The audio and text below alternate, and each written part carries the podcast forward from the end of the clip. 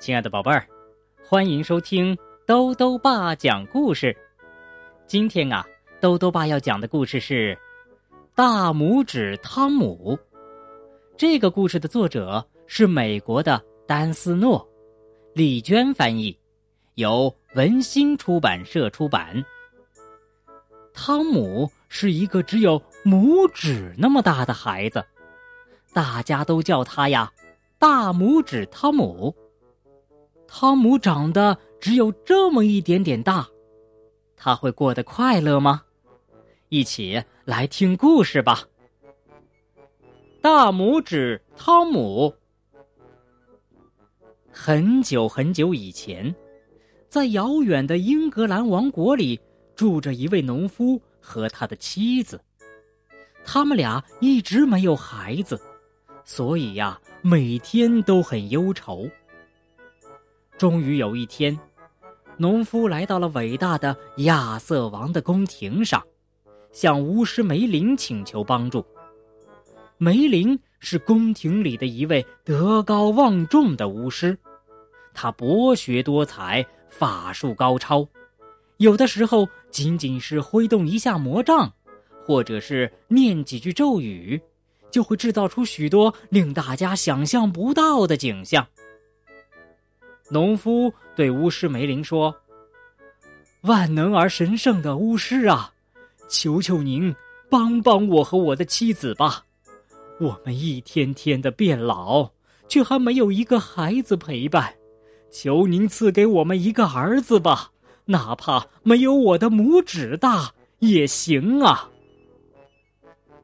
p r e s t o rock so。斯卡莫米索。梅林一边念着咒语，一边燃起了神奇的火焰，火焰立刻照亮了整个屋子。然后梅林对农夫说：“你的愿望已经实现了，你可以离开了。”农夫回到家之后，果然听说自己有了一个儿子，但是。当他看到婴儿的时候，却被吓了一跳，因为呀，这个婴儿的个头还真的没有自己的拇指大。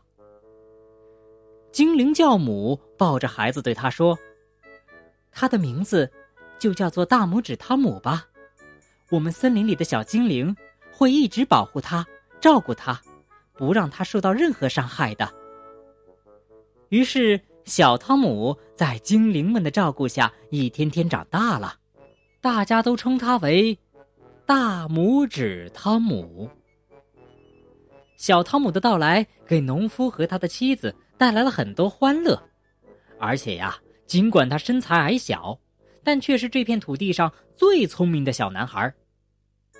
时间一年年的过去了，小男孩长大了一点儿，但个头。仍然非常小，大拇指汤姆这个名字对于他来说还真是名副其实。在这些年里面啊，汤姆还遇到了很多的危险和麻烦，但他都靠着自己的聪明才智和小精灵们的帮助摆脱了困境。森林中的小精灵给汤姆制作了一件魔法衣服，这样无论是炎热和寒冷。都不会伤害到它，火也烧不到它，水也淹不着它。这件衣服是由蓟草、蜘蛛网和许多精美的花朵编织而成的，然后又用鲜亮的花枝染上了颜色。有一天，汤姆躺在窗台上的一块布丁上面，恰巧有一个修补匠偷偷的把布丁拿走了。躲进了森林的隐蔽之处，准备把它偷吃掉。当修补匠正要把刀插进布丁时，汤姆大喊道：“抓贼呀！抓贼呀！”突然听到布丁开口说话，心虚的修补匠顿时吓破了胆，扔下布丁，拔腿就跑。布丁翻过了篱笆，掉进了玉米地里。很快呀。就被飞过来的一群乌鸦给吃掉了，而小汤姆呢，则被一只乌鸦用爪子抓着，一起飞上了高高的天空。刚开始的时候啊，汤姆还很兴奋呢，因为他从来没有在这么高的地方看到过这么美丽的景色。但是渐渐的，他感觉越来越累了。后来呀，终于支持不住了，就用手中的小剑刺向了乌鸦的爪子。乌鸦的爪子松开了，小汤姆从高空掉下来，掉进了海里。汤姆掉进海里以后，正好游过来一条大鱼，大鱼张开嘴，一口就把汤姆给吞进了肚子里。汤姆开始在大鱼的肚子里又蹦又跳，折腾的大鱼上下翻滚，横冲直撞，很快就钻进了渔夫撒下的网中。在这个国家呀，有一个风俗，就是渔夫要将捕到的。最大、最漂亮的鱼供奉给国王享用，于是呢，那条肚子里装着汤姆的大鱼就被送进了王宫里面。在王宫的厨房里，厨师刚剖开大鱼的肚子，汤姆就从里面跳了出来，并对厨师开口致谢。厨师被吓了一大跳呢。听了汤姆的讲述之后，在场的许多人。都对小汤姆的传奇经历充满了好奇，于是，在长长的欢庆队伍的簇拥下，汤姆被放在金色的盘子里，送到了亚瑟王的面前。当国王问起小家伙家住在哪里，又是怎样跑到鱼肚子里时，机智而幽默的汤姆给大家绘声绘色地讲述了自己所经历的故事，逗得国王和身边的大臣哈哈大笑。于是国王当场宣布，以后汤姆就留在宫中，为大家做表演。国王还赐给了汤姆一顶上面既有风铃的骑士高帽，并赐予他“大拇指汤姆先生”的称号。就这样，汤姆在亚瑟王的王宫里住了下来，一住就是很久。